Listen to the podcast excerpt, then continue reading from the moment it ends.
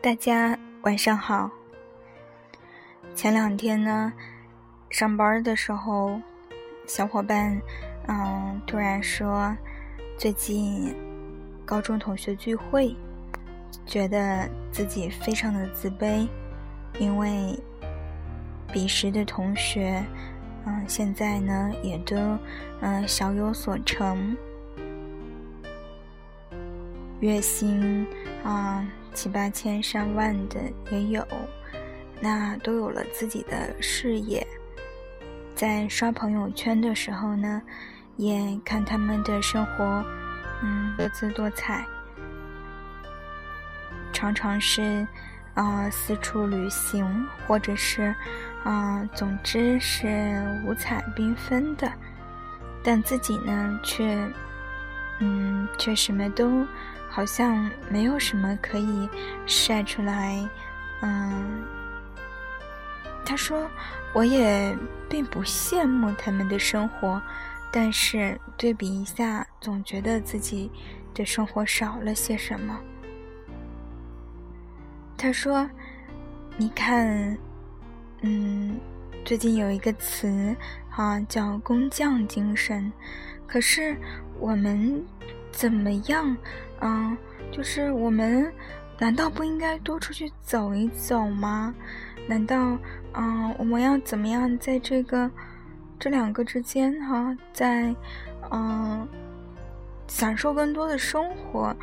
的同时，又能做到工匠精神呢？这应该是不可能的吧？其实，嗯，他说的并不是一个人的问题。我想可能是很多人都有的困惑。记得前两周和一个啊师姐，她是一个心内科的博士啊，正在读，然后嗯聊到说她和朋友聚餐啊，发现啊别人都转行了啊，本科读的是啊法律，然后完全跨到了金融行业，也有很多。本科读的是医学，之后也转行到其他的行业，现在呢听起来也过上了很不错的生活。但是自己作为一个啊坚持学医，现在还在读博，待遇那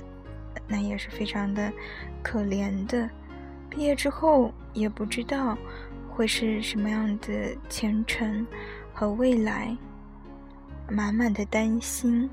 想着说：“哎，要不我也去干金融算了。”啊，真是一个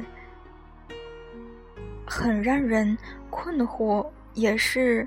嗯，让人觉得现实比较残酷的一点，就是这个世界变化太快，有时候就像我们常常一一埋头。在抬头，都觉得自己跟不上时代了，都被时代甩在后面了。我们常常会有这种感觉。当然，医学这个行业可能相对来说就是要更慢一点。嗯，临床的知识也需要非常踏实的去学。你这个过程和那种爆炸式的。发展的行业，比如说计算机，啊，智能，可能不是一个数量级的。这么说起来，可能在医生这个行业当中，更需要工匠精神，在需要你日复一日、年复一年的去把你本专业的东西学扎实，去学好。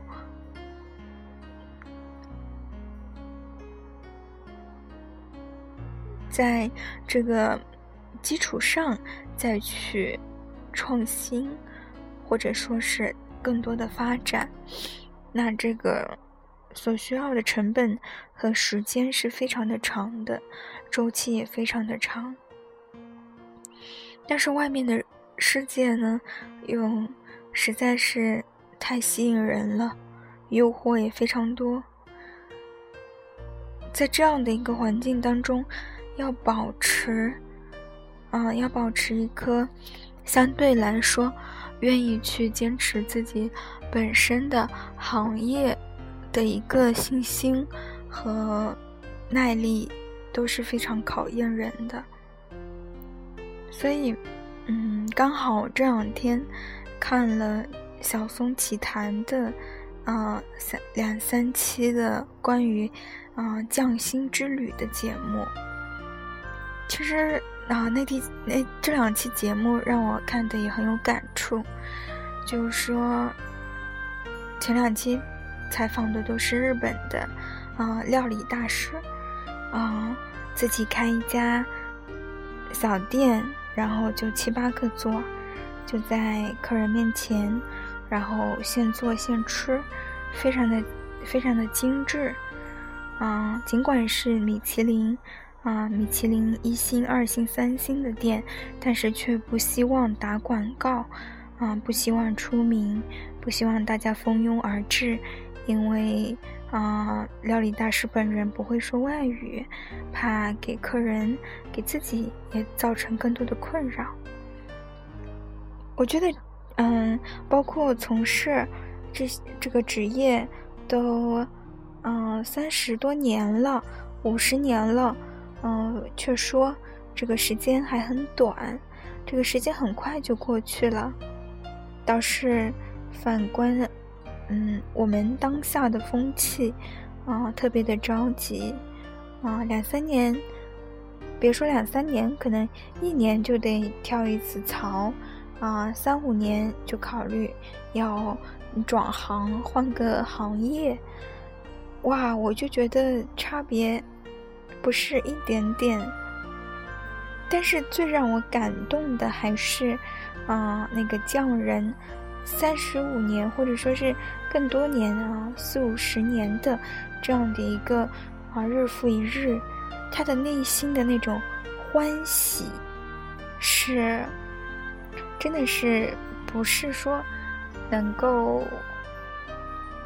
非常的难得那样的欢喜，要嗯要怎样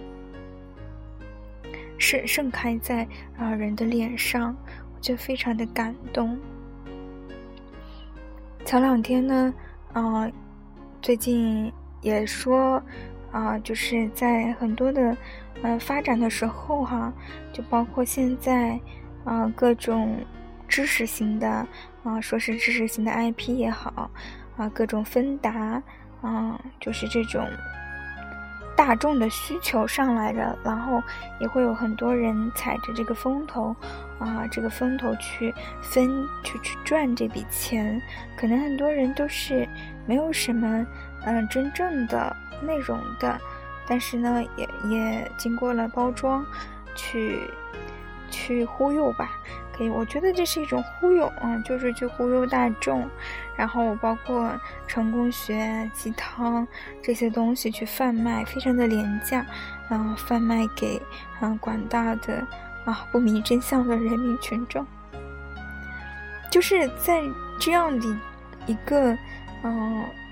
大家都在去做这样一件事情。的时候，我反观哈，就是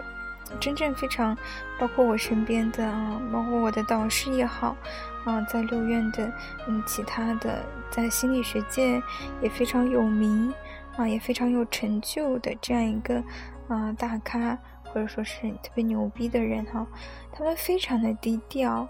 啊，然后。做事情呢，也把也是对自己在分内的工作，每一个患者都，啊，做到他们自己的最好、最好、最好的程度。但是在这之外，啊，他们与外界、与他们这个范围之外的是相对隔绝的，不为不为这种花花世界的纷纷扰扰。啊，这种诱惑啊，所所动摇或者所所诱惑，我觉得这是也是一个非常让人感动的一个境界啊！真的，是世上有太多啊，太着急匆忙而不认真享受自己做的事情。嗯，还有个感触就是，嗯，要关心自己正在做的事情。如果不关心的话，那我想和机器人也没有太大的差别。和小伙伴呢还聊到一点啊，就是说，有的时候其实同一件事情，不同人的反应和感受是不一样的。啊，可能，可能在在你看来。嗯，一件事情或者说一个状况对你来说，并没有那么难以忍受，相反，可能你还能从中得到一点点的快乐。但是，嗯，周围的人，嗯，出于各种各样的原因，不停的抱怨，啊，不停的埋怨，啊，怨天尤人，觉得日子怎么这么难过。而这时候，嗯，其实你的感受会被别人所影响。本来你觉得那一点点的开心，啊，也也会在这种影响当中消失殆尽。慢慢的，你会变得和他们一样，不停的抱怨，不停的埋怨。这当然有很多很多动力性的因素在里面，包括同伴压力也好。嗯，你不想与众不同而成为众矢之的啊也好，但是这样的过程其实发生的是无意识的，我觉得是非常可怕的。哦，我跟小伙伴表达了这个想法之后，他跟我说，嗯，这听起来就像是，嗯，意识影响了潜意识，意识改变了潜意识，就是大部分的工作，绝大多数的人的工作都是平淡枯燥，偶尔。啊，仅仅是偶尔会有一些新鲜，会有一些创造，但大部分的时候都是特别的平淡、枯燥的。嗯，但是有的人是能够发现，或者说能够安于、能够享受，嗯，这份工作的，嗯，某一某一部分的乐趣。但是身边人不断的抱怨、不断的冲击你，可能会把你这一点点的开心和快乐都，啊，搞没掉。这样的话，生活就真的不堪忍受了。嗯，每个人对于美，对生活的感受力是不同的。嗯，我觉得，就有时候我跟他们交流，会发现，哎，每个人的点都不一样，也会很惊喜。但是如果仅仅是集中于负面的，啊，仅仅是抱怨，非建设性的，我只是抱怨，抱怨完了之后，我也没有任何的改变，也没有任何的想法，那我觉得这是非常可怕的，尤其是。嗯，当你和他想法不一样的时候，你觉得哎，其实明明还可以，或者说其实也没有那么辛苦，有一些事情还是很好玩的，但是在那种轮番轰炸的抱怨之下，可能你这一点点的关心，这一点点的开心就保不住了。所以，很大程度上来说，一个人的生活，嗯，就就是他自己建构的。对于我来说，我，本身对这种外面的花花世界并没有太大的兴趣，但最重要的就是保证自己安身立命的本，安身立命之本，在这基础上，再有其他的想法，一个一个去实现它，慢慢来，嗯，也不要在焦虑并没有作用的时候不停的去焦虑，可能这样的话。时间和精力都耗在这上面了，非常的不值得。好啦，今天的分享就到这里，祝大家啊，明天又周一了，新的一周